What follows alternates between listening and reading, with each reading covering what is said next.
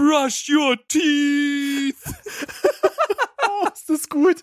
Das ist richtig such gut. das raus, such das raus, das will Ja. ich im Skript haben. Hallo, hier ist Berg. Und hier ist Steven. Herzlich willkommen. Zu Steven Spoilberg.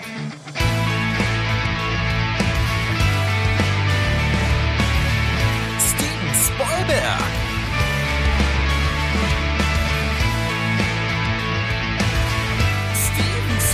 Spoilberg. Dein Podcast. Steven Spoilberg. Steven Spoilberg. Ich grüße alle da draußen. Wir sind hier bei der neuen Listenfolge von eurem Lieblingsfilm- und Serienpodcast Steven Spoilberg mit Steven. Und mit Berg. Hallo Berg. Ich grüße dich, Steven. Wie geht's dir? Ich grüße dich zurück mit einem erfrischenden, mir geht's gut. Sehr schön. Ich fühle mich äh, gut vorbereitet auf die Folge. Ich finde, es ist eine sehr interessante Folge. Eine Folge, auf die ich mich sogar richtig gefreut habe, weil das irgendwie was ist, was man eigentlich eigentlich ja gar nicht präsentieren möchte, weil es ja um Filme geht, für die man sich auch ein Stück weit schämen sollte, aber auf der anderen Seite ist mir das völlig egal.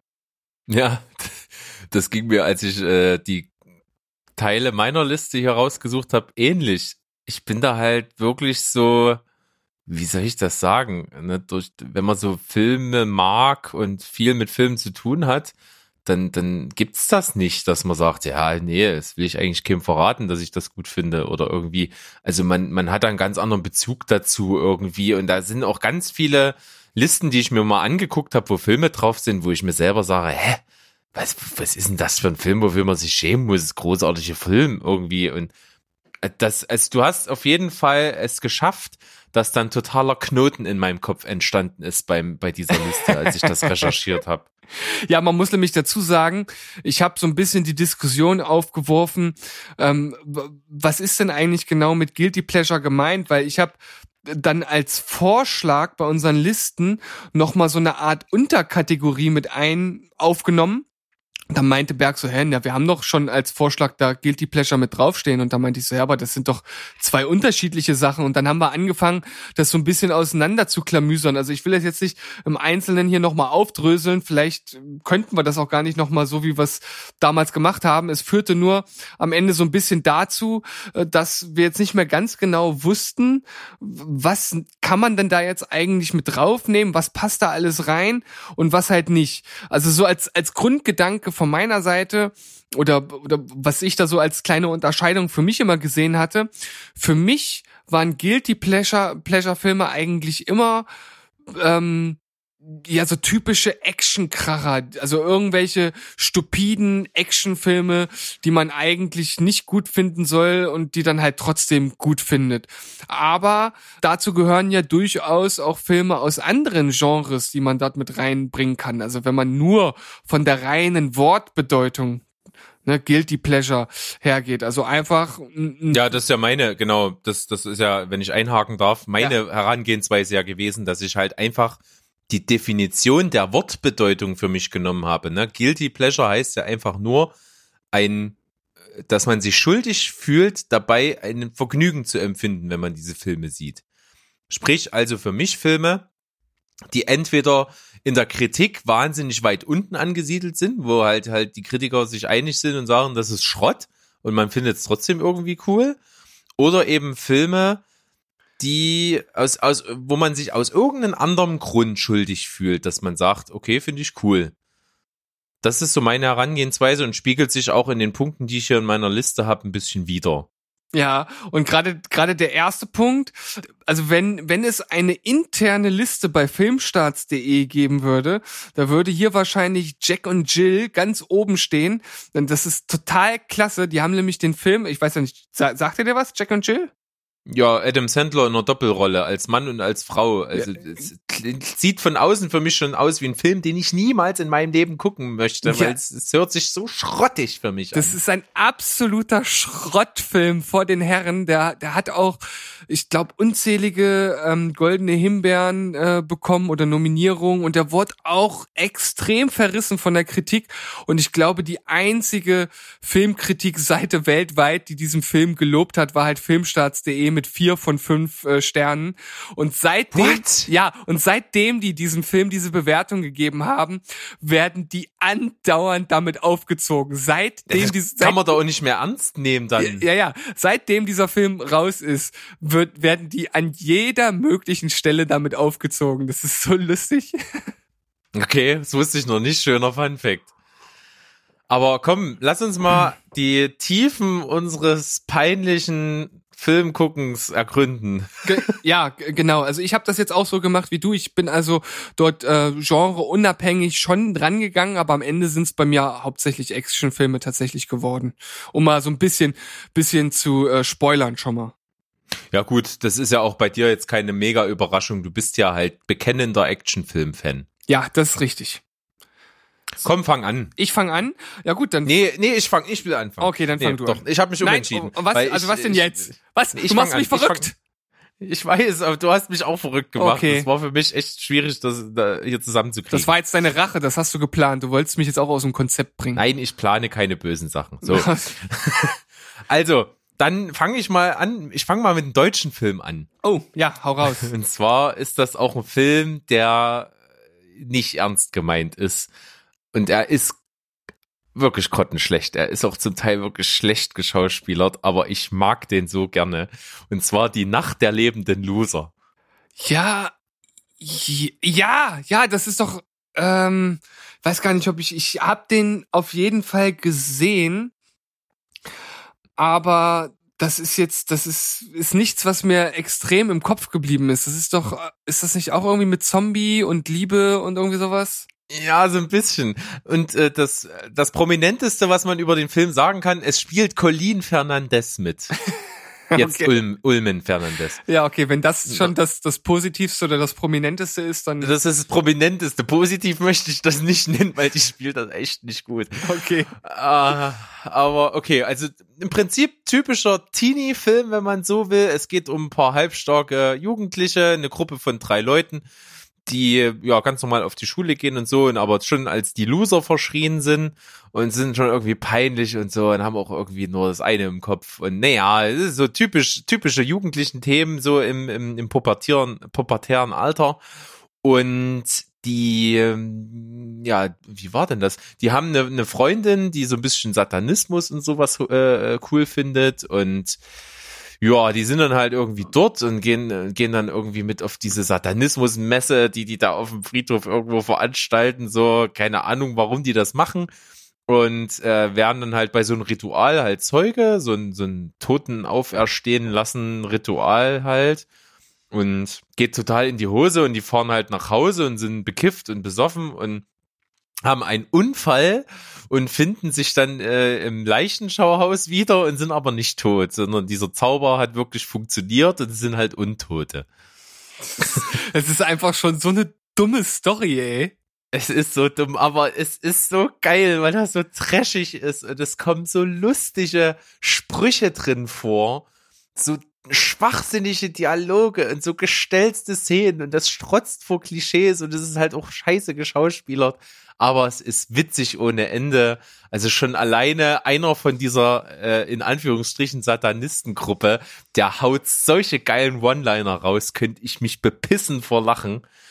Und ja, ja, natürlich ist dann die Colleen Fernandez auch eine von dieser Satanistentruppe und die soll natürlich dann den Zauber aufheben und ach, ich, äh, ja. es sind halt Zombies und die laufen durch ihren Alltag und haben halt dann auf einmal diesen, diesen Fleischeshunger und äh, ja, und kommen damit nicht so richtig klar. Und einer von denen, der will halt gerne Zombie bleiben, weil das erste Mal in seinem Leben er halt Macht hat über andere Leute und die anderen wollen halt unbedingt wieder zurückverwandelt werden und Oh, das, davon ist, handelt dieser Film. das ist ja, da, da ist ja fast noch ein bisschen, bisschen Substanz drin. Das ist ja fast schon ein bisschen philosophisch, klingt das ja. Ja, genau. Bewirf den Film mit solchen Be Begriffen wie philosophisch und Substanz. Also die sind da wirklich äh, fehl am Platze, das kann ich dir versprechen. Aber trotzdem, ich kann den empfehlen. Ich mag den. Ich weiß nicht warum. Wahrscheinlich, weil ich mich an diesen ähm, schlechten Dialogen so, so ergötze und das ist irgendwie herrlich. Das ist auf jeden Fall ein total schöner Einstieg in die Liste und man merkt halt schon, natürlich stehen die Filme ja nicht ohne Grund bei uns auf der Liste. Also entweder, weil sie tatsächlich irgendwas Gutes auch an sich haben, ähm, oder weil sie mit einer bestimmten Zeit oder mit einer bestimmten Art einfach verknüpft sind, die sie halt besonders machen. Und da scheint der Film ja dazu zu gehören. Ja, habe ich schon mehrmals gesehen. Ist natürlich kein Überfilm, aber in meiner Wertung trotzdem, glaube ich, irgendwo um die um die 7, 7,5 oder sowas, weil ich ihn halt einfach feier. Und das ist so ein Film, den kannst du abends mit mit ein paar Bier und mit ein paar Kumpels halt äh, richtig gut gucken. Da macht der Spaß. Schön, schön, Mensch. Das ist ja auf jeden Fall ein interessanter Einstieg, mit dem ich so gar nicht gerechnet habe. Kann ich dir geben, habe ich auf DVD. Ja, vielleicht. Mal schauen. Okay. ähm, ich steige bei mir äh, direkt mal ein mit einem Film, der gleich wieder die, die Grenzen unseres Rankings etwas aufreißt. Und zwar nehme ich gleich einfach mal eine kleine Filmreihe, bei dem ich aber einfach den zweiten Teil direkt ausschließe. Und es ist die einzige äh, Ko Komödienreihe oder die einzige Komödie, die ich mit reinnehme, und zwar die Scary Movie Filme. Okay. Und äh, dabei äh, vor allem den äh, dritten Teil, der äh, sozusagen Science ja als Hauptfilm, also von Shia Malan aufs auf auf auf der Hörner nimmt mit mit Charlie Sheen und Ich weiß auch, warum du den Film feierst. ja und natürlich ganz klar Leslie Nielsen als Präsident der Vereinigten Staaten ist Oh, denn seine Szenen sind so geil. Die sind so geil. Se selbst im vierten Teil, der schon eigentlich wirklich nicht mehr so gut ist, hat er halt Szenen drin, die sind halt einfach, die sind halt einfach lustig. Da kannst du dich einfach nur in Dreck hauen. Und auch der erste Film hatte legendäre Szenen. Ich meine, der hat ja damals so ein bisschen dieses, dieses Genre der Parodie so wieder in den Vordergrund gerückt und hat das ja auch, man muss schon sagen, auf einem eigentlich annehmbaren Niveau auch ganz gut gemacht. Aber der Ja, zum Großteil natürlich äh, äußerst pubertär. ja. Also es sind so viel so hihihi, Sexwitze und äh, so das ist schon ein bisschen blöd und sind auch so Kifferwitze drin. Das ist halt schon sehr, sehr stupide, aber trotzdem gebe ich dir recht. Das waren alles wahnsinnig populäre Filme zu der Zeit und das Parodieren funktioniert schon auf wirklich einem guten Level. Also auf, auf 50.000 Leveln höher als zum Beispiel die Pute von Panem, was einfach nur Schrott ist. Ja, ja, das, also da ist, da ist ein richtiger äh, Unterschied auf jeden Fall zu sehen, weil Puto von Panem ist ja einfach nur niveaulos und äh, das, deswegen habe ich auch gesagt, der zweite Teil fällt für mich raus, weil das ist auch so ein Film, der schon äh, für mich auch in Richtung Pute von Panem geht. Also den fand ich. Ah, aber- der hat auch so legendäre Sachen, die auch heute noch erwähnt werden. Ja, äh, n- natürlich so äh, meine Keime, deine Keime oder Ja, nimm meine Nimm- starke meine stark. Ja, es ist, also es gibt da auch zwei, drei lustige Szenen, da gebe ich dir absolut recht, aber Ja, aber die drehen sich halt am meisten um diese Figur. Ja, ja. Ähm, aber insgesamt finde ich da schon die, die anderen Teile noch mal, noch mal ein Stück Ja, ein es Stück ist schon ein gewisser Niveauabfall, das stimmt schon, ja. Wenn, es ist so, so geil, wo Leslie Nielsen da die ganzen äh, Leute äh, begrüßt und dann da diese, äh, die, die Indianer, also die Eingeborenen da vor ihm stehen und er dann sagt, hey, wie geht's euch? Hey, wie geht's euch? Hey, wie geht's euch? Äh, also, das sind so, das sind so diese, diese kleinen, kleinen Witze und auch, auch, auch eigentlich recht, äh, ja, ich würde nicht sagen feine oder hochgeistige Witze, aber wo er dann halt auch vor, vor der UN vor allen Leuten genau steht und sich Hallo und herzlich willkommen bei der Un. Genau, und er dreht sich halt erstmal um, um zu gucken, wo er überhaupt steht und sagt dann halt einfach bei der Un. Ich meine, das ist, das ist so ein stupider, flacher Witz eigentlich. Aber, Aber, da, also ich habe Tränen gelacht, als ich den zum ersten Mal gehört habe. ja.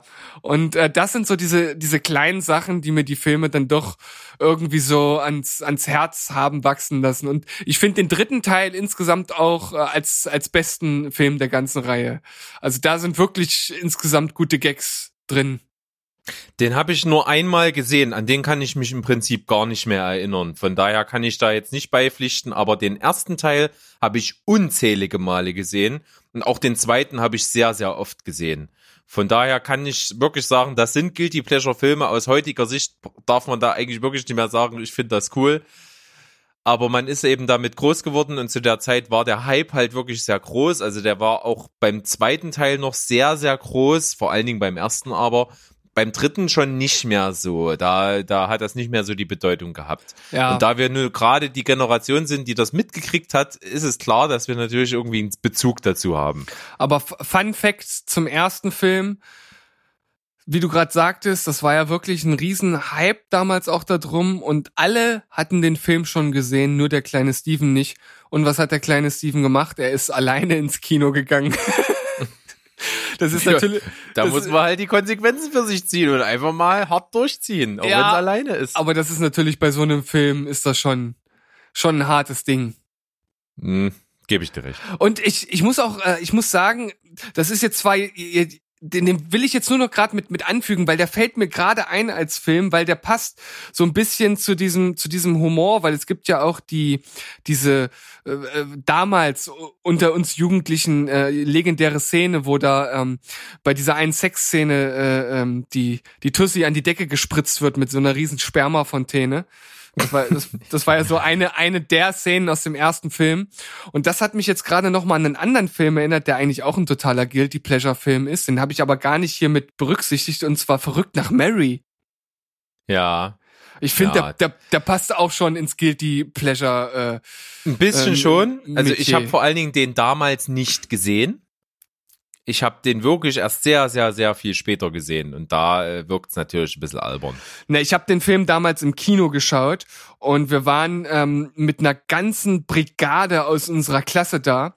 Und Freddy, einer aus unserer Klasse, der hatte tatsächlich wie Cameron Diaz in dem Film, als sich diese Sperma in die Haare äh, geschmiert hat, halt auch so eine Art Schanze da vorne gehabt. Und da mussten wir dann im Kino direkt den, den Witz über seine Haare machen und wir haben uns halt alle dort weggeworfen. Also wir müssen die anderen äh, Leute im Kino unglaublich genervt haben mit unserem Gekicher, weil wir das, weil wir ihn da so aufgezogen haben. Also das nur noch mal als nächster Fun Fact. Ja, ist cool. Also man merkt schon, wir verbinden alle was mit den Filmen irgendwie, die wir hier auf diese Liste packen. Da würde mich, es ist wirklich bei der Liste würde mich das echt interessieren, mal was äh, ein paar von unseren Hörern einfach packt mal wirklich eure Liste mit drauf. Ich bin echt gespannt, was ihr so feiert und was eigentlich peinlich ist. Das würde mich mega interessieren, wenn sich da mal ein paar zurückmelden. Ja, dann kannst du äh, jetzt mit dem nächsten Film weitermachen, bitte.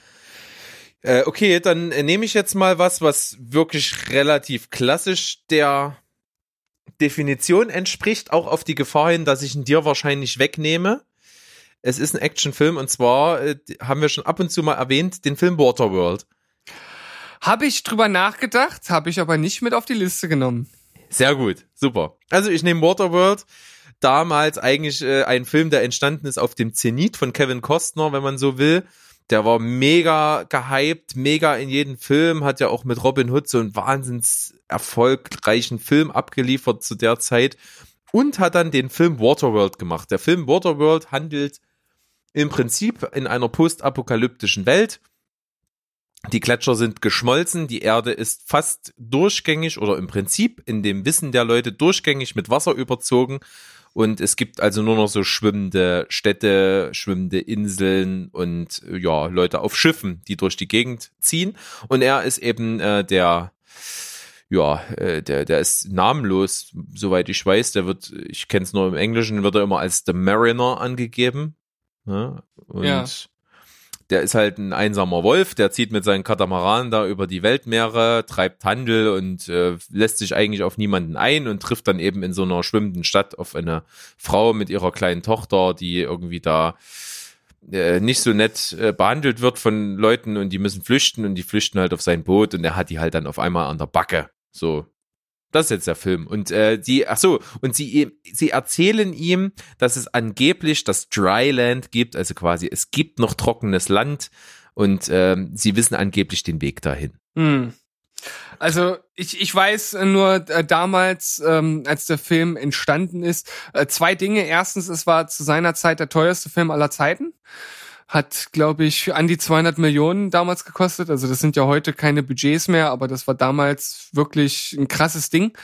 Und zweitens, dass er bei den Kritikern überhaupt nicht gut weggekommen ist. Und ich finde den Film einfach, einfach nur gut. Ich finde den einfach total gut und unterhaltsam. Ja, es ist ein ganz toller Abenteuerfilm einfach. Wirklich, da kommt so viel drin vor, da kommt Action drin vor, es ist Humor mit drinne, es sind auch coole Bilder. Ich, wir, na gut, wir haben halt auch einfach, hat man ja gemerkt, eine Schwäche für postapokalyptische Szenerien. Das kommt eben noch mit dazu. Es hat einen total überzeichneten, aber trotzdem charismatisch coolen Bösewicht. Es ist alles dabei. Ja. Also alles, was so ein Film ausmachen sollte, hat er eigentlich. Deswegen frage ich mich bis heute, was da wirklich die, die Kritik war. Also, ja. Vielleicht. Aber der gehört ja auch trotzdem zu den Filmen, die dann erst nach äh, bei DVD-Veröffentlichung dann später so schon äh, dann ihre Fanbase äh, finden konnte. Also da, da so, so ein bisschen Kultfilm ist es schon. Das war mir, das war mir gar nicht so bewusst bis jetzt, aber das kann natürlich sein, dass der da im Nachhinein noch so ein bisschen aufgebaut hat, wie ich finde halt auch zurecht. Also es ist natürlich schon, also der, du nimmst ihn ja nicht umsonst in eine Guilty Pleasure Liste. Also er ist natürlich schon ein bisschen cheesy, ne? Aber ja, ist mehr als plakativ und wie gesagt, ich habe es gerade kurz angedeutet, der der Antagonist im Film ist eigentlich vollkommen eine Karikatur von sich selbst. ja, das, das stimmt ja.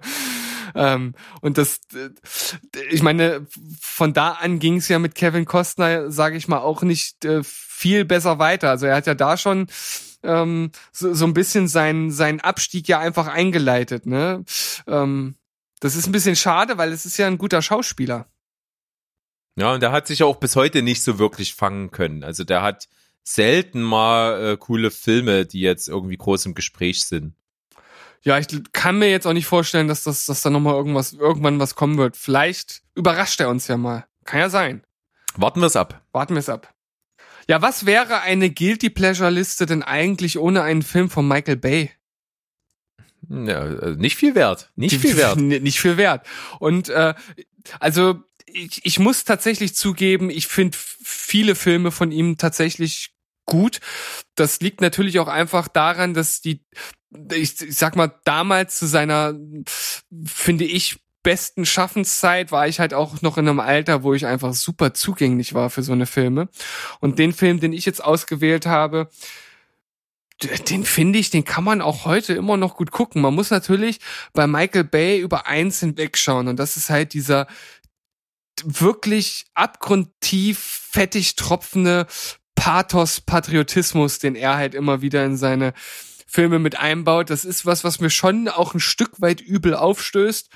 Aber trotzdem ist Armageddon schon ein fetter Film. Oh, ich liebe den Film und ich hätte ihn auch in meiner Liste gehabt, sogar auf Platz eins. Oh, tut ich mir mag leid. den wirklich, ich mag den wirklich gerne. Ich finde, ich kann den mir auch jedes Mal, wenn er kommt, angucken. Definitiv ist das ein Film, der, der, der hat für mich keine Abnutzungserscheinung der hat genauso alles drin. Der ist wahnsinnig hochwertig produziert. Der hat mega Schauspieler an Bord. Also da sind es wirklich viele. Ne? Bruce Willis, Liv Tyler, Steve Buscemi, Owen Wilson, Billy Bob Thornton, Ja, äh, äh, Michael Clark Duncan. Also das, ja, Michael Clark, ja doch, genau. Äh, mega, mega Cast. Ben Affleck, ja, selbst der ähm, macht da macht macht da was Gutes. Wobei Ja, er ist ja genau auf das gecastet, was, was, was er ist. So, Ja. ne? Das ist halt wie auf Leib geschneidert für ihn die Rolle. Und ich, ich muss halt bei dem Film einfach dazu sagen, wie gesagt, ich, das war damals so, so ein Alter, ich glaube, der kam 97 raus, wenn mich nicht alles täuscht. Und, oder 98, ich hab's nicht genau auf dem Schirm. Auf jeden Fall, da war ich 12 oder 13. Das ist halt genau das Alter gewesen, wo mich so eine Art von Actionfilm halt einfach super gepackt hat. Und das war ja auch noch eine Zeit, wo solch bombastische Bilder, wie dieser Film sie geliefert hat, noch nicht äh, ja gang und gäbe war. Heute kommt jede Woche so ein, so ein Blockbuster ins Kino, der ähnliche Bilder dort äh, hinzaubern könnte. Na, das ist ja nichts Besonderes mehr. Heute hat man die Welt schon auf alle möglichen äh, Arten auseinanderfallen sehen. Aber damals, boah, da hat er mich wirklich, wirklich umgehauen, was der da bildtechnisch und soundtechnisch abgeliefert hat. Also da hat er mich einfach total gepackt und wie gesagt, selbst dieses Pathos getränkte und ja, wie es dann den einigen äh, einigen Charakteren dann dort ergeht, das ist halt alles schon schon ein bisschen äh, triefend, was das anbelangt, aber einfach ein super Film. Wie du sagst, heute Also auch was- immer noch ja. gut, gut gut schaubar. Ja, und was ich wirklich sagen kann, zwei Fun Facts zu dem Film. Wenn wir haben ja noch gar nicht drüber gesprochen, wer den Film wirklich nicht kennen sollte. Es geht im Prinzip darum, dass ein wahnsinnig großer Asteroid auf die Erde zusteuert, der das Leben auf der Erde komplett auslöschen wird. Und äh, es werden verschiedene Pläne entworfen, wie man das diese Apokalypse oder dieses Armageddon in dem Fall dann eben abwenden kann. Und man kommt auf die Idee, ein Bohrexpertenteam, die also auf einer Bohrinsel nach Öl bohren, auf diesen Asteroiden zu schicken mit einem Space Shuttle, damit die dort auf dem Asteroiden ein Loch bohren, in die sie eine Atombombe absenken. Ich muss schon lachen, wenn ich das erzähle, das ist so doof. Äh, Und damit dann den äh, detonieren lassen und diese beiden abgespaltenen Hälften an der Erde vorbeifliegen. So viel zu dem Szenario. Das bescheuertste an sich, was man jedes Mal erwähnen kann, warum glaubt die US-amerikanische Regierung, dass es sinnvoller ist, ein Bohrexpertenteam dazu auszubilden, Astronauten zu sein, als umgekehrt, was viel logischer ist. Warum bringt man denn keinen ausgebildeten Astronauten bei, wie man bohrt? Ja, also wenn man sich das jetzt mal so auf ganz einfache mechanische Weise vorstellt, äh, ist das wahrscheinlich einfacher als umgekehrt. Da hast du Ja, wahrscheinlich vor allen Dingen, weil ja, weil ja die physischen Anforderungen für einen Astronauten ja wahnsinnig hoch sind. Ja, ich, ich möchte gar nicht wissen, wie viele Leute, die Astronaut werden wollen, da durchfliegen und wie, wie hoch die Quote am Ende ist. Ja, das stimmt, das stimmt, ja. Also, und das sind ja alles dann auch, das sind ja auch dann wahrscheinlich wahnsinnig intelligente, gute Leute, die das schaffen. Warum sollen die nicht intelligent genug sein, so einen scheiß Bohrer zu bedienen? ist total gut. Und vor allem, Vollkommen absurd. vor allem habe ich, hab ich da noch nie so drüber nachgedacht. Echt? Das liegt Nee. doch total nah und auf der Hand. Ja, aber das ist, ich finde, das ist doch total, das, das macht den Film nur noch sympathischer irgendwie. Ja, natürlich, weil natürlich diese Bohrtypen halt alles Typen sind. Ne? Das sind Charaktere, die alle nicht steuerbar eigentlich sind, die eigentlich schon ins Gefängnis gehören, wenn du so willst. Also, aber das hat natürlich wahnsinnig unterhaltsames Potenzial und deswegen ist der Film halt auch so cool. Also ich liebe ja in dieser Bohrtruppe den Charakter, den hier Steve Buscemi spielt. Ja. Den finde ich so geil. Also hochintelligent, aber vollkommen abgedreht und durchgeknallt und was er dann auf diesen Asteroiden alles abfährt, mega lustig. Äh, und zweiter Fun Fact, es, es gibt jetzt wirklich, ich habe das, ich, ich weiß nicht, ob ich da nochmal einen Artikel dazu finde, wenn ein Asteroid dieser Größenordnung auf die Erde zurast, ist das das optimalste, eine, eine der optimalsten Varianten, die Katastrophe für die Erde zu verhindern. Echt? In der Realität, ja. Wissenschaftler haben das wirklich erforscht. Was wären von diesen ganzen Szenarien und Lösungsansätzen die besten? Und da ist das unter den Favoriten, diese Lösung. Das ist ja total cool. Das ist, da ist ja praktisch äh, Michael Bay ein Visionär. Ja, im, im Nachhinein zig Jahre später geadelt worden durch diese wissenschaftliche Expertise. Das ist ja total, das ist total cool. Gefällt mir. Das ist, das, das macht den Film nur noch, nur noch besser. Und ich liebe den Film. Ich kann es nur noch mal sagen, ich liebe den wirklich. Jedes Mal, wenn der im Fernsehen kommt, kann ich mir den angucken. Der ist einfach geil. Und auch musikalisch, also der Titelsong ja hier von Aerosmith, Don't Wanna Miss a Thing, ach, ein mega Ballade, mega geiler Song. also der Film macht alles richtig für mich. Ja, wer ihn nicht gesehen hat, der schaut ihn sich an jetzt. Pausiert die Folge und schaut euch den Film an und dann kommt zurück. Ja. Dann machen wir das doch. Ja, also im, im Sinne von, du bist jetzt dran. Ja, ich, äh, gefühlt war ich gerade dran, weil ich habe den ja eigentlich auf meiner Liste. Ja, du hast auch Jetzt, mehr äh, erzählt als ich, glaube ich. Ja, aber ich stehe halt echt, ich hätte ihn auf Platz eins gehabt, weil das ist für mich der Inbegriff des Guilty Pleasures.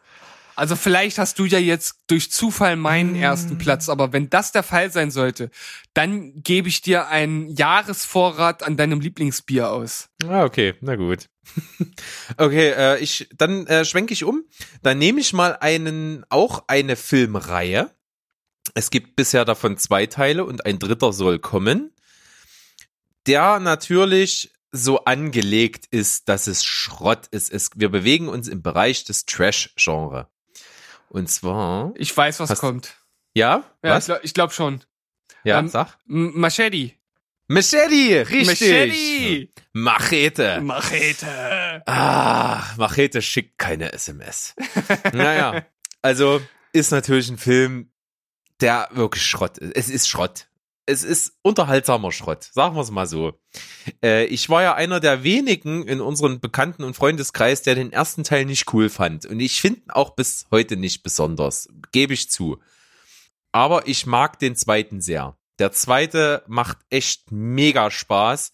Und das, was mir beim ersten gefehlt hat, ne, wir reden ja hier davon im Film, der eigentlich schlecht sein will und im Prinzip nur mit Trash-Elementen, Gore-Faktor und bescheuerten Handlungen, ähm, ja, sag ich mal, überzeugen will und so ein Kultcharakter, äh, so ein Kult einfach entwickeln möchte. Und das hat er auch geschafft. Also Machete ist Kult, definitiv.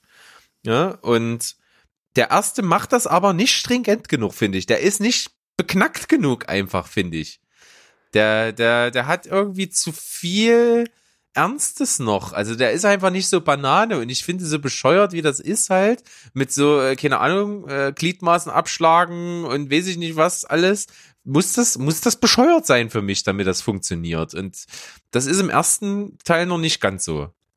Ja, also für mich war das Problem beim zweiten Teil, dass der für mich so Längen drin hatte, die mich gestört haben. Da fand ich den ersten einfach kompakter und unterhalter, unterhaltsamer. Das, das ist so, so mein großes Problem, was ich mit dem zweiten hatte. Ich weiß, dass wir den damals zusammen im Kino geguckt haben. Ja, und genau. äh, ich glaube, ich, ich sagte auch ähnliches direkt danach. Hm.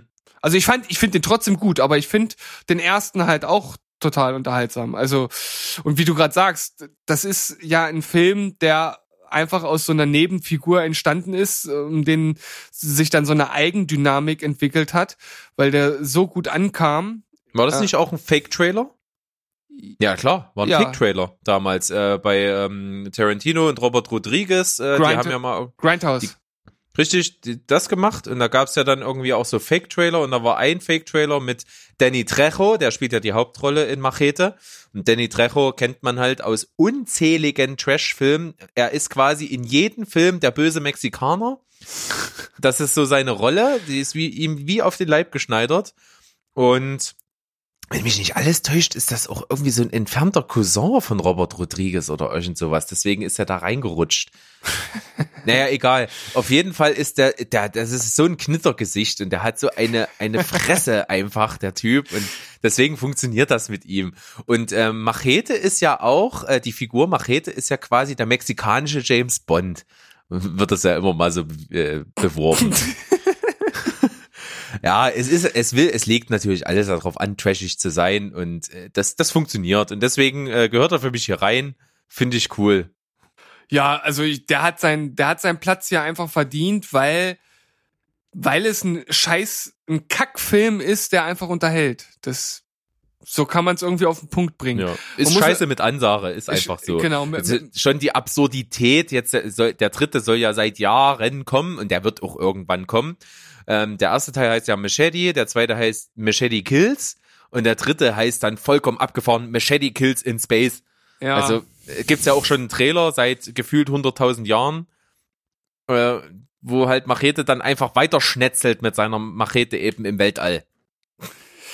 Also man muss natürlich ein Fable dafür haben. Also man kann sich den nicht angucken und darauf nicht stehen. Dann denkt man sich nur, wo ist man hier gelandet? Also da muss man direkt eine Warnung auf jeden Fall mitschicken. Aber wenn man für sowas offen ist, kommt man da ja eigentlich gar nicht drum herum. Genau.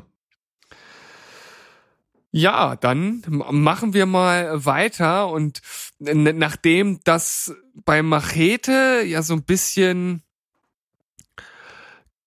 als Karikatur dargestellt wird, was da so an, an Gewalt äh, passiert, wird das in, in meinem nächsten Guilty Pleasure sehr stilisiert dargestellt, also sehr, sehr artistisch.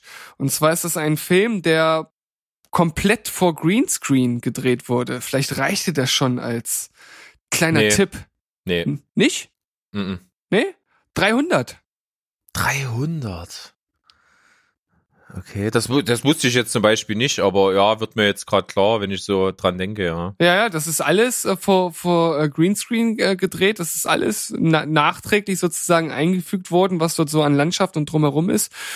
Und das ist natürlich ein Film, der, der damals auch ein Stück weit für ein bisschen, für ein bisschen Kritik äh, gesorgt, äh, oder ja, gesorgt hat durch, ja, durch diese Ästhetik, die dort vermittelt wird. Hat so ein, so ein, so ein bisschen, ähm, so, ich sag mal, so, so arische NS-Trademarks, so wie die, wie die, wie die Leute dort halt hochgezüchtet werden und dieses, dieses Posterboy-Image, also das pass passt jetzt zwar nicht zu diesem äh, zu diesem NS-Image, aber das ist so diese andere Seite, die so ein bisschen kritisiert wurde. Die haben da halt alle Sixpacks und sehen halt aus wie die gestählten äh, Krieger, Götter, ja. jungen Mhm. Götter, die sie ja nun mal auch darstellen. Also das muss man ja dazu sagen. Darum geht's ja in den Filmen, dass halt diese Also, diese richtig. 300 Menschen sich halt einfach in, in diesem Krieg äh, sozusagen gegen eine Herrscher an äh, Gegnern stellen und die halt einfach ja niedermetzeln. Um's Ja, mal, also das ist ja auch, wir haben es ja jetzt ja gerade bei beim Machete verfehlt, äh, über die Handlung zu sprechen, weil äh, das die ist einfach halt nicht vorhanden oder beziehungsweise so Banane, dass man sie überhaupt nicht äh, beschreiben braucht. Äh, bei dem Film kann man sagen, gibt's ja den losen historischen Hintergrund. Es geht ja um die äh, 300 Spartaner, die sich am Thermophylenpass eben, wie du schon sagst, gegen eine Armee behauptet haben. Die haben quasi ja wirklich mit 300 Mann halt äh, Riesenschaften von Gegnern im Schach halten können. Ja, und äh, das ist wieder schön, dass ich dich hier als, als, als Retter bei meinen Storyhängern hab. Das ist grandios, dass du da immer einspringst. Berg, du bist, Ja. bist Bombe. Wir, ja, wir sind, wir sind halt eben äh, gut aufgeteilt mit unseren äh, Sachen, die wir hier einbringen in unseren Podcast. Ja, total. Und ich kann jetzt wieder glänzen, indem ich sage, ich habe äh, von diesen ähm, FX-Spezialisten, von denen ich schon öfter mal erzählt habe, habe ich jetzt gerade erst wieder ein Video gesehen, wo sie auch eine Szene von 300 so ein bisschen auseinandergenommen haben. Und da haben die halt äh, ja so ein bisschen gezeigt oder herausgehoben, warum diese Szene so großartig ist. Also das ist so ein so ein Shot, den sieht man von der Seite und es sind eigentlich immer nur so, es sind eigentlich drei unterschiedliche ähm, Zoom-Einstellungen, die gemacht werden. Also es wird nicht äh, von der eigentlichen Position geändert, sondern äh, es ist einfach nur mal näher und wieder weiter weg und diese Übergänge und wie die das gemacht haben und halt ähm, auch diese ja dieses diese stilisierte, was sich ja durch den ganzen Film durchzieht, das macht den halt so so großartig. Also das sind es sind halt wirklich, wirklich äh, schon, schon, schon kunstvolle äh, Wege, wie die Leute dort halt äh, gemeuchelt werden. Es ist auch sehr brutal, das muss man halt dazu sagen. Hat mich damals sehr überrascht, dass der Film dann doch ein 16er Ranking bekommen hat.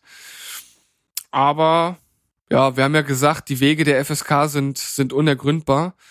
Und Ja, und das ist eben ja auch so, dass du der Film hat ja wirklich eine sehr, sehr erfrischende, moderne Optik und das liegt halt einfach daran, trotz des altbackenden Themas, was irgendwo zugrunde liegt, dass es ja der Film auf den Comic basiert von Frank Miller, der ja auch schon für Sin City und sowas verantwortlich ist. Ja. Das quasi also die Grundlage ja schon was äh, überzeichnetes ist an sich und dass es dann auch noch inszeniert wurde halt von Zack Snyder, der natürlich der Experte für Style over Substance Filme ist, ne, der wo, wo es halt einfach darum geht, dass das gezeigte einfach geil aussieht.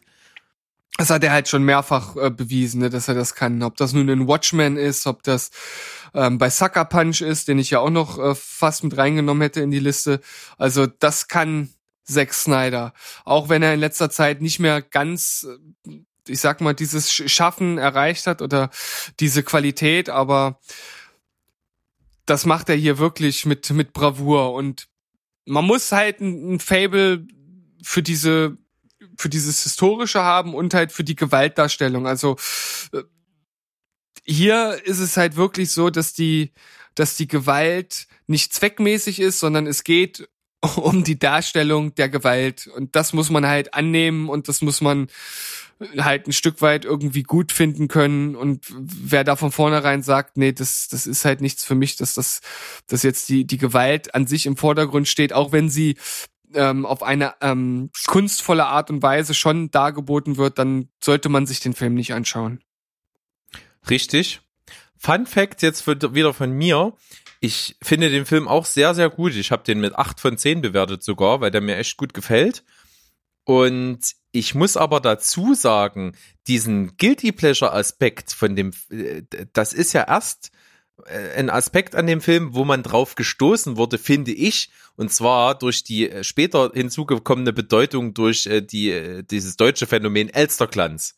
Weil Elsterglanz haben ja diesen diesen Film halt parodiert mit so einem Voice-Over. Das haben die ja öfters gemacht. Das haben die auch von Rambo und von Titanic unter anderem. Und äh, ein sehr bekanntes Beispiel von diesen Voice-Overs, die die gemacht haben, ist eben ähm, 300. Und das ist in zwei Teilen, nennt sich der Kaltmacher. Und das finde ich halt total lustig. Das ist halt genau mein Humor. Ich könnte mich da in die Ecke schmeißen, auch beim hundertsten Mal, wenn ich das höre. Ist wirklich völlig beknackt und bescheuert und führt aber eben dann ein bisschen vor Augen, dass, dass man mit, nur indem man ändert, was die Personen in diesem Film sagen, halt da totalen Schrott draus machen kann am Ende. Und das hebt's für mich eben in diesen Guilty Pleasure Status. Das, ja. das Blöde ist halt, ich habe die, ich kannte die Parodie, bevor ich den Film gesehen habe. Ah, das ist, das ist, glaube ich, schon, äh, das nimmt schon Einfluss darauf, wie man den Film auch ein Stück weit wahrnimmt. Ja, ja, kann ich bestätigen. Trotzdem, nichtsdestotrotz ist er bei mir gut weggekommen. Ja, das, das stimmt. Das hat natürlich trotzdem eine ordentliche Bewertung erhalten. Und es gibt äh, noch ein anderes Video, da muss ich auch mal gucken, ob ich das finde. Das ist auch so lustig. Der, der hat halt auch, oder dieses Video hat halt auch Szenen aus dem Film genommen. Also es gibt da so ein paar, ich sag mal, die, die haben schon ganz guten Zitiercharakter. Also da gibt's einmal so eine Szene, wo äh, Leonidas, also der der König, um den es dort geht, gespielt von äh, Gerard Butler, da gibt's so eine Szene, äh, wo er ein äh, ja, was ist das, ein konkurrierender König oder Botschafter, wo, wo er den in so einen äh, in, in so einen Brunnen reintritt und dann dabei halt sagt, das ist Sparta! Und ihn dann da halt so reintritt und in, in, in dieser in, in diesem lustigen Video, wo das Ganze so ein bisschen persifliert wird, da hörst du halt nur ganz normal, wie er sagt, äh, this is und dann, dann siehst du, siehst du halt so, wie, wie irgendwie so eine Torte über das Gesicht von den anderen gelegt wird und er sagt Cake Town. Das ist halt total dumm. Okay, das habe ich jetzt nicht kommen sehen. Ja, und dann, und dann wird's noch viel lustiger. Es gibt auch später so eine andere Szene, wo einer mit einem Schwert auf einen anderen springt. Und der sagt halt auch irgendwas oder schreit irgendwas. Und da machen sie dann halt draus, dass das, dass das Schwert eine Zahnbürste ist und der halt schreit, brush your teeth. oh, ist das gut. Das ist richtig such gut. Such das raus, such das raus, das will ja. ich im Skript haben.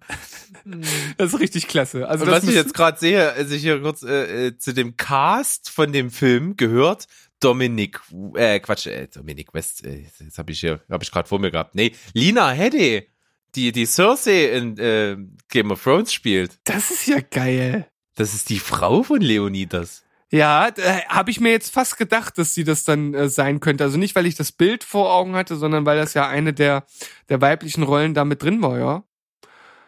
Siehst du? Naja, haben wir wieder die Verbindung zu Game of Thrones, herrlich. Ja. Können wir wieder mal einen Teaser hier fallen lassen für unsere Spezialfolge, die ja irgendwann jetzt kommt. Grandios wird die, sage ich euch. Ich bin gespannt. Das, so, das, dann, das, äh, das Ende der Spezialfolge wird besser als das von Game of Thrones. Das ist ja nicht so schwer. Gut, dann äh, bin ich jetzt wieder total im Konflikt mit mir. Ich habe, wie gesagt, mir fällt das so schwer, hier die Sachen äh, auf die Liste zu nehmen, aber ich habe mich bis jetzt ja ganz gut geschlagen, würde ich sagen. Ich komme jetzt mit. Was habe ich noch? Zwei, zwei Plätze noch, ne? Ähm, ja. Ja. Dann.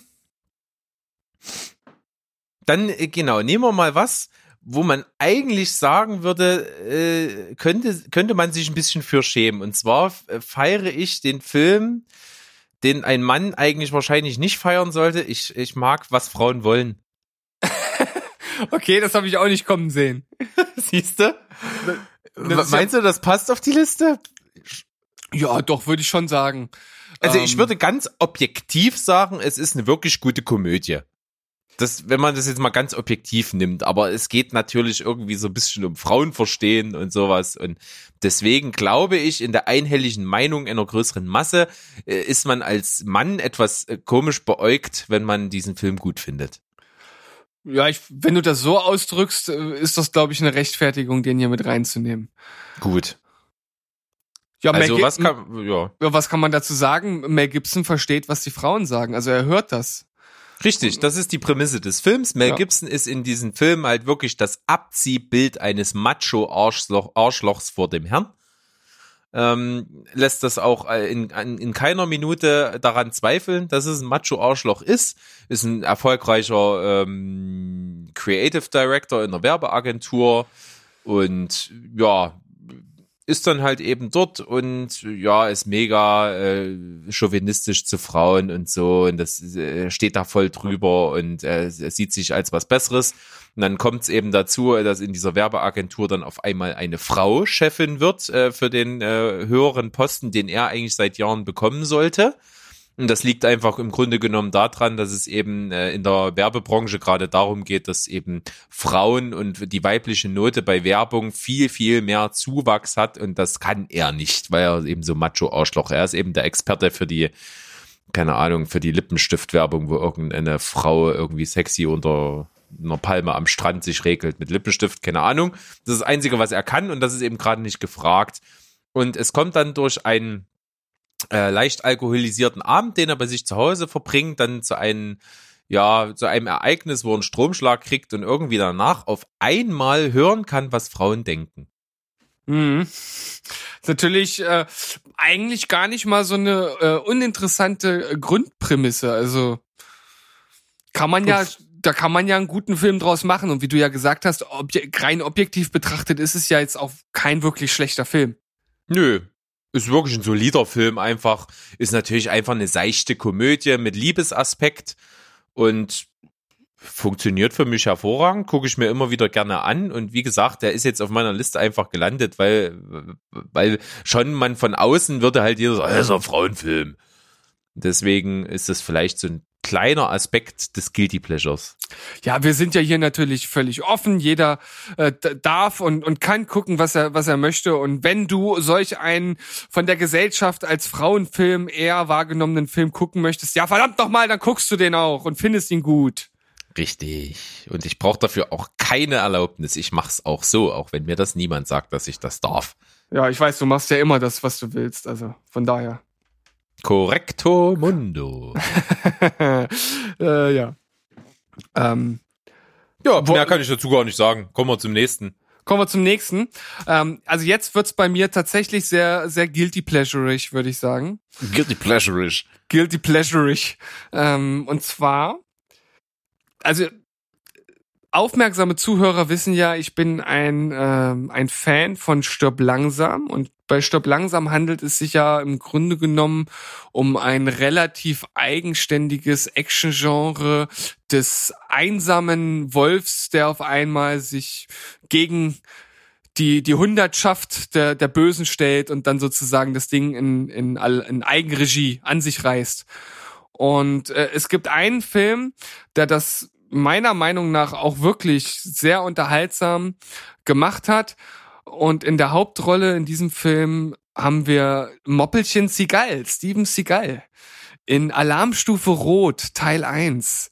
Und ich finde diesen Film wirklich einfach nur gut. Das ist, der ist, der ist zwar auch auf, auf vielen Ebenen einfach nur einfach nur sch schlecht im Sinne von, ja, das ist so total klischeehaft, ähm, dass er jetzt da, äh, ganz kurze Story, er ist halt ein ausgebildeter Navy SEAL, der so wirklich der krasseste Motherfucker auf der Welt ist, der eigentlich alles kann. Und der ist halt aus ungeklärten Gründen halt einfach zum Koch degradiert worden und äh, ist dann dort auf einem äh, U-Boot, auf dem er ja halt seine Tätigkeit als Koch ausüben soll. Es kommt zu einem Disput mit seinem Vorgesetzten und er wird in die Kühlkammer eingesperrt und als dann das Essen geliefert wird, hat sich unter die Liefertruppe auch der Terrorist, den Namen habe ich jetzt nicht äh, parat, aber der Terrorist wird gespielt von Tommy Lee Jones äh, gemischt und die übernehmen dann das U-Boot und er kriegt das natürlich mit, kommt aus seiner aus seinem Gefängnis dort frei und macht sie halt alle platt. Und das ist halt einfach total cool, wenn dann halt ich sag mal, eine relativ klassische Szene kommt. Ja, äh, was ist denn das für ein Typ? Wo kommt der denn her? Ja, das ist der Koch. Wie, wie, das ist der Koch, das kann doch nicht sein. Halt sowas. Und, und äh, ja, wenn er dann da so MacGyver-like äh, so eine Bombe aus Kochzutaten bastelt und die in die Mikrowelle packt und die dann explodiert. Und ja, es ist schon wirklich ziemlich cheesy. Aber muss auch sagen, dass zum Beispiel der, der Endkampf zwischen ihm und Tommy Lee Jones wirklich äh, gut inszeniert ist und auch äh, vor allem in einer Art und Weise, die ich so eigentlich selten oder gar nicht äh, gesehen habe. Und zwar ist das ein Messerkampf. Und die halten das Messer so mit der, ähm, mit der Klinge nach unten, mhm. beide. Und, okay. haben, und haben dann da so ein, so, ein, so ein Messerkampf, der zumindest jetzt in meiner Erinnerung, es ist auch schon ein bisschen länger her, wirklich recht, recht dynamisch und, und wirklich äh, sehr gut inszeniert wurde. Und ja, das war halt auch noch eine Zeit, wo Moppelchen Seagal halt noch kein Moppelchen war und noch äh, man noch erahnen konnte, dass er tatsächlich ein, ein Meister des Kampfsportes ist und dort schon gezeigt hat, was er kann. Ja, also okay. ich, ich finde den Film grandios. Ich finde auch den zweiten gut. Der spielt dann im Zug. Ja, dann sage ich nur dazu, dass ich keinen dieser Filme kenne und gesehen habe aber schon irgendwie angefixt bin. Das klingt nach einem guten Vergnügen. Ja, also wenn man einen Steven Seagal-Film sich angucken möchte, der halt gut ist, dann, dann muss man eigentlich die beiden Filme nehmen, weil die, die sind irgendwie handwerklich einfach noch gut gemacht. Da sind gute Action-Szenen, gute Kampfszenen drin. Also warum nicht? Warum nicht?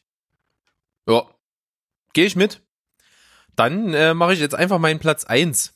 Na dann, jetzt Komm, hau noch mal einen raus. Ja, und zwar ist mein Platz eins ein Film, den ich wirklich gut finde. Wo ich aber relativ alleine bin. Ich kenne zwar Leute, die das genauso feiern wie ich, aber es geht um einen deutschen Film. es ist ja. eine, eine Satire, möchte man meinen. Äh, in, im, ja, im Empfinden vieler Menschen ist es einfach nur Schwachsinn. Und zwar rede ich von dem großartigen Film High Alarm am Müggelsee. okay, das hätte ich eigentlich kommen sehen müssen. Hättest du, ja? ja. Du hast den nämlich immer noch nicht geguckt. Ich hab du bist einer geguckt. der wenigen aus meinem nahen Umfeld, die den nicht gesehen haben. Das ist eigentlich frevelhaft. Das ist, das ist nicht, nicht zu dulden. Das ist nicht entschuldbar. Eigentlich müsste ich dafür aufgeknüpft, geteert und gefedert werden. Aber ja. ich meine, pff, man könnte auch so einen Running Gag da draus machen, dass ich den ja, einfach noch nicht gesehen habe. So, so ein bisschen. Aber ich, also ich mag den total. Es ist, es ist wie gesagt eine Satire. Es geht darum, am Müggelsee, der in, äh, in Ber im Berliner Umfeld eben ein, ein See dort ist, dort wird ein Hai wahrscheinlich entdeckt. Also man merkt das erst so im Verlauf des Films, es deutet sich so ein bisschen an. Ähm, es ist halt ein Strandbad dort an dem, an dem, an dem Ort äh, Friedrichshagen. Äh, der dort am Müggelsee liegt. Und dort es wird halt jemand äh, dem Bademeister gleich am Anfang die Hand abgebissen. Äh, das verursacht natürlich ein bisschen Panik und dann sind so ein paar, paar Sachen und man überlegt sich dann so langsam im, äh, der Bürgermeister und die Stadtverwaltung, ob man nicht den See dann doch irgendwie sperren sollte und man will aber halt auch keine Panik auslösen und Ja, später kommt es dann aber eben doch zum High-Alarm selbst, den man dann dort auslöst und dann marketingtechnisch ausschlachtet ist halt so wirklich eine Realsatire. Da geht's so um Kommunalpolitik und Bürgermeister und dieses Kleinbürgertum und wie sich da Leute profilieren und was, was so eine Stadt dann halt eben daraus macht und so. Es ist eigentlich wirklich so ein Katastrophenfilm eigentlich im Kleinen. Und der ist halt sehr, sehr satirisch. Man muss sagen, man muss da drauf stehen. Der Film ist ähm, quasi eigenfinanziert. Es sind auch ein paar namhafte deutsche Schauspieler mit dabei. Ne? Henry Hübchen mit am Start und Tom Schilling, Michael Quistek, äh, hier äh, Detlef Book. Also es sind große Namen mit dabei. Und die haben alle auf ihre Gage verzichtet und die Gage in den Film wieder mit reingesteckt. Das ist also wirklich ein Film, wo man sich nach niemanden richten musste. Die haben einfach gemacht, wo sie Bock drauf hatten. Und geschrieben wurde der Film, ist auch sehr lustig von äh, Leander Hausmann, der ja auch schon ein paar andere ähm, deutsche Filme gemacht hat. Zum Beispiel Herr Lehmann ist ein bekannter Film von ihm. Äh, und zusammen hat er den Film geschrieben und umgesetzt mit Sven Regener, seines Zeichens Sänger der Band Element of Crime. Äh, und die beiden haben auch diverse Doppelrollen in diesem Film. Also, das ist ein Film, der strotzt vor Liebe und Erfindertum. Die haben da alles reingesteckt und man stellt sich dann wirklich vor, dass die an dem Set wirklich so eine Ballerstimmung hatten. Also, dass sie völlig over the top drauf waren und dann das einfach fließen lassen haben. Und ich glaube, 50 Prozent der Sachen, die dort in diesem Film vorkommen und völlig daneben und baller sind, sind denen einfach spontan eingefallen. Ja, also du hast ja schon so oft von dem Film geschwärmt und du hast mir das ja auch alles schon schon mehrmals äh, erzählt, die ganzen Infos, ich kenne das ja alles und das klingt halt nach nach so viel Liebe, nach so viel ähm, Detail, was man da reingesteckt hat, so viel Zeit, so viel äh, Spaß, dass da am Ende was, was rausgekommen ist, was den Machern wirklich am Herz lag. Aber man muss natürlich sagen, man muss, man muss offen dafür sein. Und ich glaube, die meisten sind nicht offen und verstehen auch nicht, wie der Film gemeint sein wird. Ich habe ihn zwar äh, ja selbst nicht in Gänze gesehen, ich habe äh, mir natürlich mal einen Trailer angeschaut aber ich, ich glaube, das fassen die meisten Leute gar nicht, was damit überhaupt gemeint sein soll. Ja, das, das ist wirklich die Krux da dran. Und man muss sich wirklich drauf einlassen, das ist richtig. Ähm, man kann dazu zum Beispiel sagen, der Film beginnt, die erste Szene des Films ist wie am Müggelsee der Bademeister alleine in Schlappen ins Wasser reinwartet. Es ist noch so Nebel, es ist noch ganz früh am Morgen irgendwann und er ist dann so bis zum Knien im Wasser fängt dann an, so mit den Händen so ein bisschen im Wasser rumzurühren und die Wassertemperatur zu messen und auf einmal nimmt er nur noch einen blutig spritzenden Stumpf an seinem Arm aus dem Wasser. Vollkommen emotionslos, guckt seinen Arm an, wo das Blut rausspritzt und meint nur so, was denn ditte? Das ist die Eröffnungsszene des Films. Und wer dort wirklich ehrlich lachen kann drüber, der kann den Film weitergucken. Wer dort schon nicht lacht, brauchst nicht mehr versuchen, den Film zu gucken. Also das ist wirklich das Niveau und genau das wird nicht mehr überschritten. Also, liebe Zuhörer und Zuhörerinnen, ihr wisst jetzt ganz genau, was euch bei diesem Film erwartet. Also natürlich nicht ganz genau, aber ihr könnt es euch vorstellen. Und wer das schon abschreckend fand, nutzt die Zeit und schaut euch lieber Armageddon an. Wer das schon ansprechend fand, dann ist jetzt wahrscheinlich euer erster Weg in die lokale äh, Videothek nebenan, wo es den Film wahrscheinlich nicht geben wird, geschweige denn von der Videothek, die es auch nicht mehr gibt. Aber vielleicht findet ihr den, vielleicht findet ihr den Film ja irgendwo online ähm, und schaut ihn euch an. Macht es einfach. Ein was möchte ich noch dazu sagen. Ähm, es gibt viele auch in meinem Umfeld, die das äh, auch sehr skeptisch beäugt haben, ob der Film wirklich sehenswert und gut ist und die den halt sehr abgelehnt haben. Inklusive auch meiner Frau, die hat den halt mit mir geguckt, als ich ihn schon gefeiert habe und fanden halt scheiße. So, und dann haben äh, ein guter Freund von uns und, und ich, wir feiern den Film mega und wir haben uns gedacht, wir machen da wirklich ein Spektakel draus und zelebrieren das. Und wir haben wirklich einen Themenabend gemacht, wo wir halt die ganzen Rahmenbedingungen der, dieses Abends und dieser Party eben an den Film angelehnt haben. Ja, in dem Film gibt's halt so Alarmbier, da haben wir halt so eine Kiste Bier geholt und halt äh, selber Etiketten gedruckt mit diesen Alarmbier und das da drauf geklebt. Wir haben alles dekoriert, wir haben, äh, meine Frau hat eine, eine Sparbüchse halt, die wir so als Spendentopf gemacht haben, in Form eines gebastelten Hais aus Papier Wir haben ähm, äh, typisch, wie es auch im Film öfter vorkommt, da so Hackepeterbrötchen mit Gürkchen halt als als Buffet angeboten. Wir haben äh, Uso getrunken. In dem Film wird auch öfter Uso getrunken. Und wir haben, äh, mein, mein Kumpel und ich, wir haben uns halt auch verkleidet wie zwei Figuren aus diesem Film. Und das Ganze, die Leute wirklich so einzuschwingen auf diese bescheuerte Ballerstimmung und dann im Resultat am Ende diesen Film zu gucken, das war ein absolut voller Erfolg und jeder, der da war, fand's geil. Und fand's wirklich ehrlich geil weil es wirklich einfach gepasst hat, die Stimmung war da und deswegen hat das, war das einfach ein Riesenerfolg. Und das zeigt, wenn du dich drauf einlässt, funktioniert's. Tja, ich war ja damals leider nicht dabei und jetzt ist tatsächlich die Frage, werde ich mir diesen Film jemals anschauen oder nicht? Ob wir diese Frage noch lösen, auflösen können, tja, dafür müsst ihr jetzt jede Woche zwei Folgen von Steven Spielberg hören. Denn vielleicht werde ich es demnächst auflösen oder vielleicht auch nicht. Es liegt an ja. euch, das herauszufinden. Finde ich gut, ist ein schöner Cliffhanger. Sag ich dir, wa? Ja, Mensch. Ähm, auf jeden Fall, ja, ein erster Platz, wie ich schon gesagt habe, mit dem ich eigentlich hätte rechnen müssen, ja fast. Aber ich habe auch mir gar nicht so viele Gedanken darüber gemacht, was du alles so auf deiner Liste hast, um mich da auch ein bisschen überraschen zu lassen. Und die eine oder andere Überraschung war ja dabei.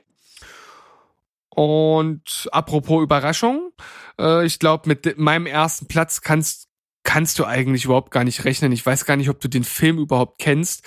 Aber ich habe ja zu Anfang gesagt, oder zwischendrin auch mal, dass die Filme ja trotz ihres teilweise doch niedrigen Niveaus ja irgendwas haben müssen, was uns halt anspricht. Und bei meinem ersten Platz ist es zum einen das Genre, und zum anderen einfach die Zeit, zu der ich den Film geschaut habe. Ich habe mir vorhin mal die ersten zehn Minuten von dem Film angeguckt. Gibt's komplett auf YouTube zu gucken. In relativ guter Qualität. Also der ist von 1988. Und ich dachte nur, meine Güte, ist das ein Schrott. Also wie der gedreht wurde, wie, wie schlecht der teilweise geschauspielert ist. Aber trotzdem habe ich sofort wieder dieses warme Gefühl gehabt. Ich habe mich sofort wieder wohlgefühlt und finden halt trotzdem immer noch gut, obwohl er halt scheiße ist. Und das ist ja der Inbegriff des Guilty Pleasures. Und das Jetzt ist. bin ich echt gespannt. Es ist ein äh, Kampfsportfilm und zwar ist es, ist es der Durchbruchsfilm von Jean-Claude Van Damme gewesen, Bloodsport. Hm, okay. Habe ich nicht äh, gesehen, kenne ich nicht. Und das ist eigentlich die, die absolut basalste und stumpfsinnigste Story, die du einem Kampfsportfilm verleihen kannst. Er wird Schüler eines Kampfmeisters, wird ausgebildet, nimmt an einem großen Kampfsportturnier teil, um dort mitzukämpfen. Das ist die Story. Also, also, okay. Also, also da war ja noch, da war ja noch Sidekicks mit äh, Chuck Norris äh, sinnvoller. Ja, also wie, wie gesagt, viel, viel basaler kann man es eigentlich überhaupt gar nicht machen. Was ist denn basal eigentlich für ein Wort? N basal, so von, von Basis? Aha. Oder? Habe ich, noch nie, hab ich noch nie gehört. Ich, ich recherchiere das, red weiter. Ja, ja.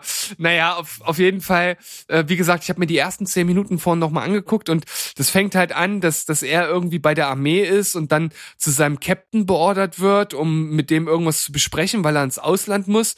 Und äh, der Typ, der ihn dort abholt und eigentlich zu diesem Captain bringen äh, will, der, der muss äh, irgendwie direkt auf ihn aufpassen, also er darf nicht weg. Und er sagt, naja gut, ich muss mir aber nur kurz duschen gehen und haut dann in dieser Zeit ab und äh, geht zu seinem alten Meister, bei dem er halt gelernt hat. Und dann gibt's so eine kleine Rückblende. Und ähm, dann äh, wird halt erzählt, wie er seinen Meister halt kennengelernt hat. Und er ist als kleiner Junge bei ihm zu Hause eingebrochen und wollte ein Samurai-Schwert mit seinen beiden Kumpels klauen. Und seine beiden Kumpels waren halt so richtige Rabauken und er wollte das eigentlich gar nicht so richtig. Und das hat, die wurden natürlich erwischt. Und äh, der Meister, der ihn dort erwischt hat, der hat halt gemerkt, dass irgendwas in ihm schlummert, was er halt fördern kann. Und so fängt halt ähm, das Training von, von, ihm von damals halt an. Und in der jetzigen Zeit dann wieder zurück, weil das ist ja eine Rückblende, geht es halt darum, dass äh, der Sohn von dem Meister, mit dem er sich damals auch angefreundet hat, gestorben ist und er jetzt nochmal bei ihm halt weiter trainieren möchte, um halt noch besserer Kämpfer zu werden. Und das ist halt, ah, das, das ist schauspielerisch ist das einfach teilweise wirklich unterirdisch. Besonders derjenige, der ihn damals als Kind gespielt hat, das ist so schlecht geschauspielert. Also es ist wirklich abgrundtief schlecht. Ähm, aber wie gesagt, das hat dieses dieses wohlige Gefühl von, von damals halt einfach. Das ist so ein Film, bei dem ich mich total wohlfühle auf, auf trotz des großen äh, Trash-Faktors. Und wenn es dann später zu diesem Kampfturnier geht, das ist das, das Kumite, so, so nennt sich das. Da gibt's dann halt auch so ganz viele unterschiedliche Kämpfer. Da gibt's so einen Amerikaner, der, noch, der dann noch dabei ist. Das ist eher so ein so, so, so ein dicker, ich sag mal eher so Bud Spencer-Typ, so ein Haut drauf-Typ. Dann gibt's so, einen so einen dicken Asiaten, der eher so Typ Sumo ist. Und dann gibt's natürlich den Gegenspieler, das ist so ein richtig drahtiger, oberbrutaler Asiate, gegen den er dann halt kämpft. Der bestimmt doch total unfair kämpft. Ja, der richtig unfair kämpft. Selbstverständlich. Das ist ja äh, für solche Stories absolut basal. Touché. Basal, Adjektiv. Ja. Die Basis bilden, fundamental, grundlegend, elementar. Beispielsatz. Das Leben ist, das Lesen ist eine basale Kulturtechnik. Also ich habe äh, das Adjektiv vernünftig benutzt. Vollkommen. Deswegen, ich, deswegen habe ich es gleich adaptiert. Ich, Lass Super. mich auch mal eines Besseren belehren. Also das ist auch total toll, dass wir hier einfach noch ein bisschen lehrreiches Material mit einbauen. Bei diesem Richtig. Thema vor allem. Äh, Bildungsauftrag. genau. Ähm, ja, aber das ist, das ist total klasse bei dem Film halt, dass dann auch wirklich der äh, da, ähm, da dann, also ich, ich, ich spoiler jetzt auch ein bisschen, äh, weil das ja bei dem Film auch egal ist, dass er dann sozusagen diesen, diesen Amerikaner, mit dem sich dann Frank Dux oder Drux, so heißt er, äh, ähm, also Jean-Claude Van Damme seine Rolle, der äh, freundet sich halt mit diesem, mit diesem großen Bud Spencer äh, Amerikaner halt an und die werden gute Kumpels. Und dieser Typ wird halt von diesem Asiaten dann halt auf brutalste Art und Weise halt zusammengeschlagen. Und er rächt sich dann natürlich am Ende. Und ähm, es sind natürlich auch seine bekannten Spagat-Szenen äh, äh dabei, die ihn ja so ein bisschen bekannt gemacht haben. Und man muss ja auch dazu sagen, Viele denken ja immer, ähm, Jean-Claude Van ist einfach nur irgendein, irgendein drittklassiger ähm, äh, B- und, und C-Movie-Darsteller und der hat halt auch wirklich viele Scheißfilme gedreht. Aber er, er ist halt auch wirklich ein guter Kampfsportler. Also er hat damals, äh, ist er zweifacher ähm, Weltmeister in seiner Gewichtsklasse geworden im Kickboxen oder Karate oder ich weiß es jetzt nicht ganz genau. Also das ist nicht so, dass der nichts kann. Und es ist halt ja, am Ende sind die Kampfszenen jetzt nicht wirklich dynamisch und gut äh, gedreht. Aber ja, das ist halt einfach der Nostalgiefaktor, der bei mir den Film auf den ersten Platz halt gehievt hat. Ja, der spielt natürlich eine große Rolle, weil wenn ich die Liste jetzt einfach auch mal so in seiner Vollständigkeit anschaue, ist das schon ein Faktor, der dann dazu beiträgt, Filme, die eigentlich gar nicht so gut sind, gut zu finden, weil man sie damals als Kind, wo man nicht so hohe Anforderungen hatte, cool fand und das einfach mitgewachsen ist mit einem selbst. Genau, also es sind ja jetzt im Grunde genommen sogar, ja, sagen wir mal zweieinhalb Filme bei mir gewesen. Ne? Das Scary Movie, dann Alarmstufe Rot und äh, Bloodsport. Die haben natürlich, ja, viel äh, davon profitiert, dass ich die damals als Kind geschaut habe und die haben mich halt einfach, einfach total äh, geprägt. Und ja, das, die, also bei mir ist es eigentlich nur Waterworld, den ich als Kind gesehen habe und deswegen cool finde. Und so ein bisschen, wo ich noch relativ jung war, die Nacht der lebenden Loser. Alle anderen habe ich erst wesentlich später gesehen. Und was jetzt nochmal äh, total äh, schön als Abschluss äh, nochmal zu Bloodsport ist, wie gesagt, ist ja mit Jean-Claude Van Damme, der wirklich viele grauenhafte äh, B- und C-Movies gemacht hat, unter anderem auch die wirklich grausame Verfilmung von Street Fighter. Die, also die ist wirklich unterirdisch schlecht. Aber er hat sich ja auch ein Stück weit äh, rehabilitiert mit äh, JCVD, den du ja auch gesehen hast, der jetzt bestimmt kein Meisterwerk ist, aber in dem er durchaus zeigt, dass er auch eine gewisse schauspielerische Fähigkeit hat. Also den kann ich jeden ähm, hier nochmal ans, ans Herz äh, legen, auch wenn der heute nichts mit unserem Thema zu tun hat. Ja, ist natürlich auch, äh, muss man ja ehrlich sagen, ist auch ein B-Movie auf jeden Fall. Aber es gibt eine, eine sehr, sehr gute Szene, die ihn schauspielerisch schon adelt. Ja. Und äh, hier nochmal als, als kleiner Geheimtipp, und das passt wieder ein bisschen zu, zu Guilty Pleasure.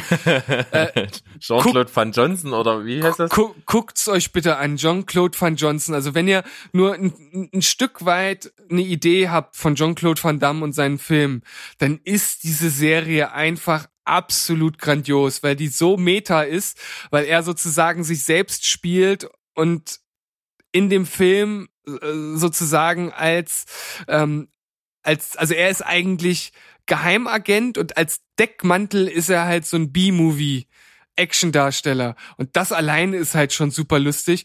Und da gibt's halt so viele kleine Sachen, die halt auf seine Filme anspielen. Also vor allem diese Spagat-Sache, die wird später so genial, also oder mehrmals dort eingebaut.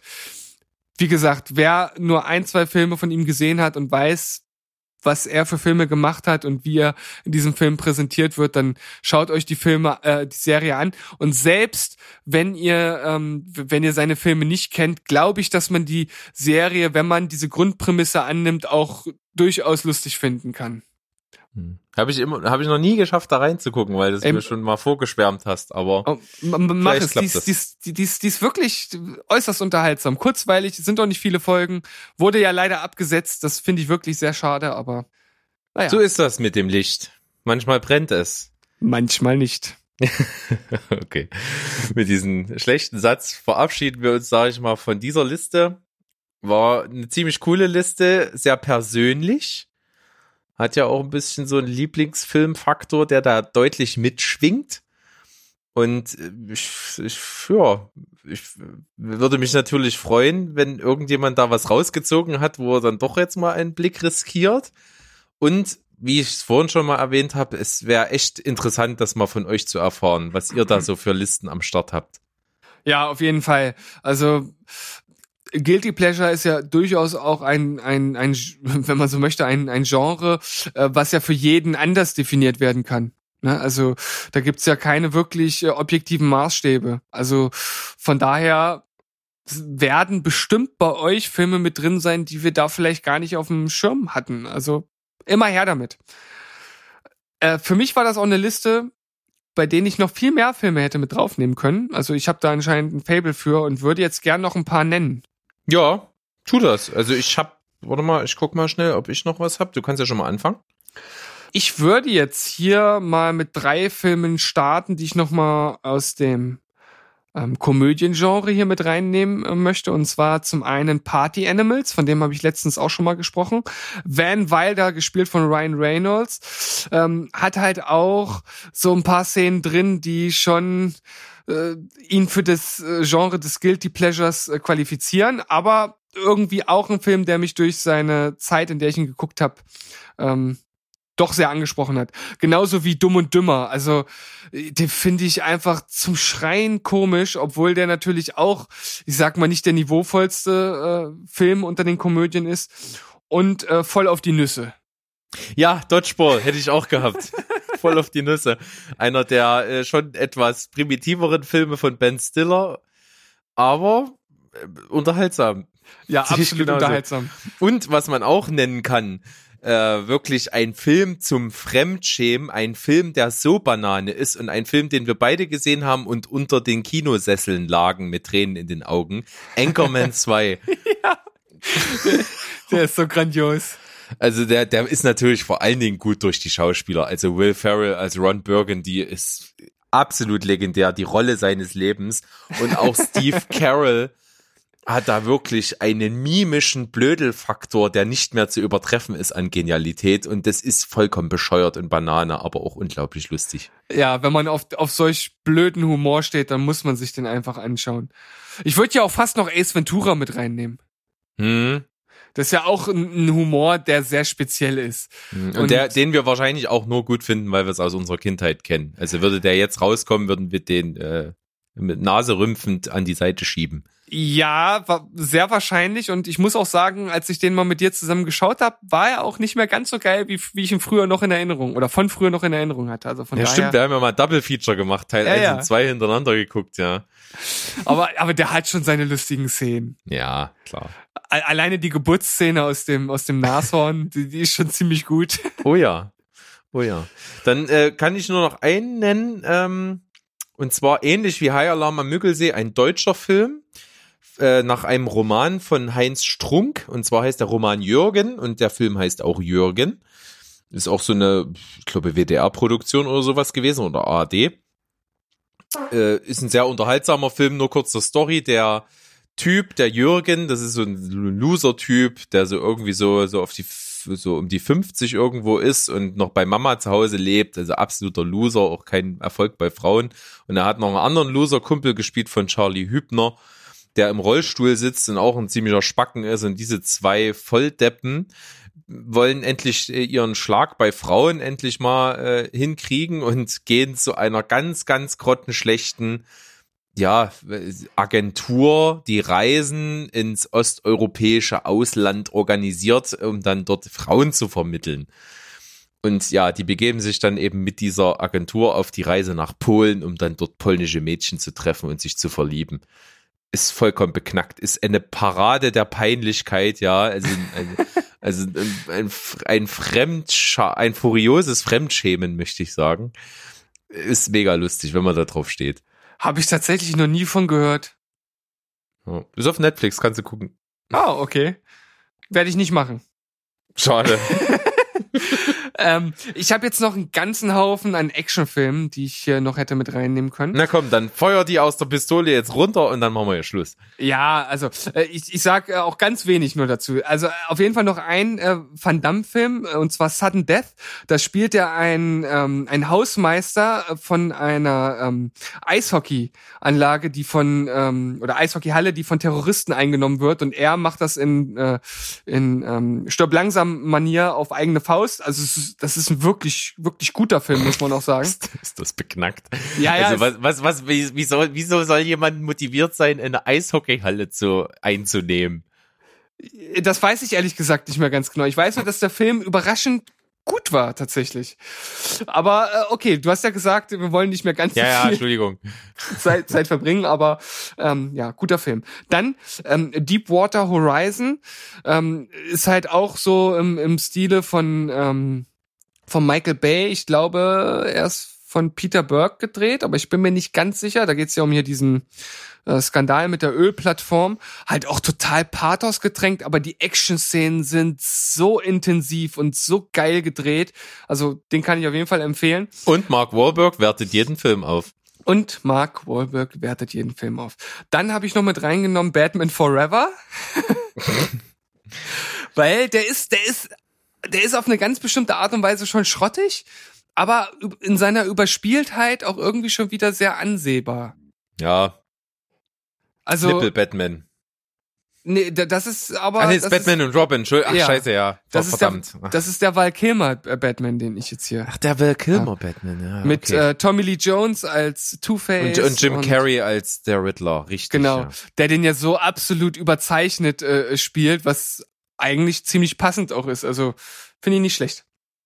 Dann, äh, jetzt kommt auch noch ein, ein Kracher. Kennst du Roadhouse Nicht gesehen.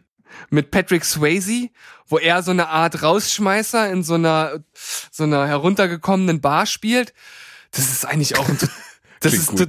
das ist ein totaler Schrottfilm. Aber irgendwie mag ich den. Und ich kann, ich, ganz ehrlich, ich kann dir nicht sagen, warum. Ich weiß es nicht.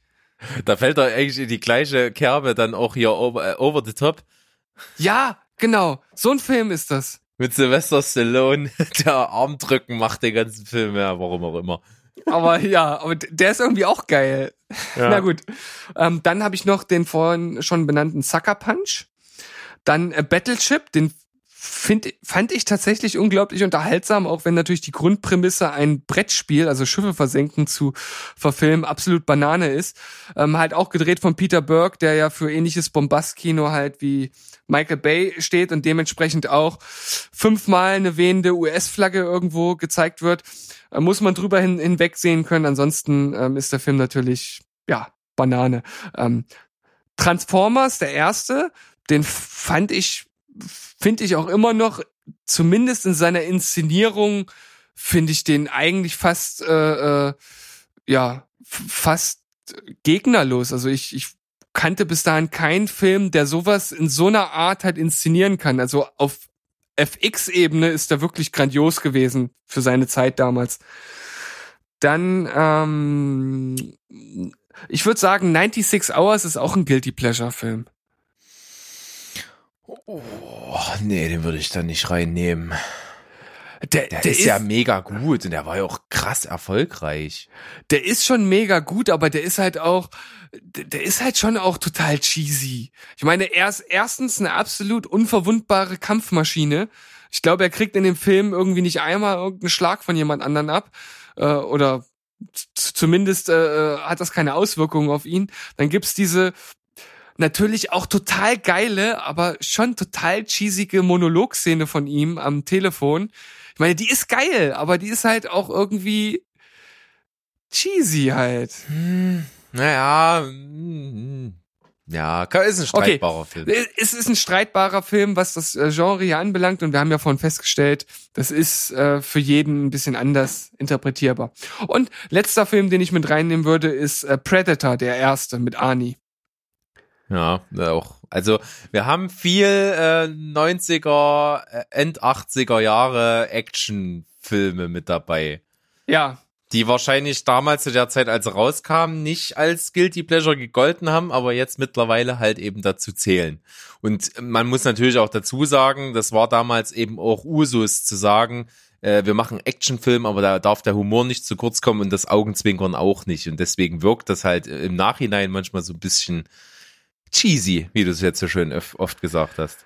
cheesy. Ja, das ist vielleicht mein neues Lieblingswort. Mal gucken. Das würde mir gefallen. Ja, Es Wobei- hat definitiv abgelöst. ja, oh na, da, also ob es da jetzt schon eine Wachablösung gab, das würde ich noch nicht festlegen. Wir müssen erst mal schauen, wie sich das entwickelt in den nächsten Folgen. Ja, und deswegen finde ich das ist ein gutes Schlusswort. Bleibt dran, Ja. dass ihr das miterlebt, wie wir mit den Worten weiter umgehen. Und es hat mir wahnsinnig viel Spaß gemacht. Eine coole Liste gewesen, hätte ich gar nicht erwartet. So schwer, wie es mir gefallen ist, da Titel zu finden. Aber am Ende geil geworden und freue mich schon auf die nächste Folge. Ja, total. Also mir hat das auch mega viel Spaß gemacht, weil das ist äh, tatsächlich eine Liste gewesen, die habe ich ja jetzt auch ausgesucht, auf die ich mich super gefreut habe. Also von daher geiles Ding geworden. Geiles Ding. Ja, schön. Dann tschüss, ciao und goodbye. Bleibt cheesy frei. Feuerfrei. Bis dann. Tschüss.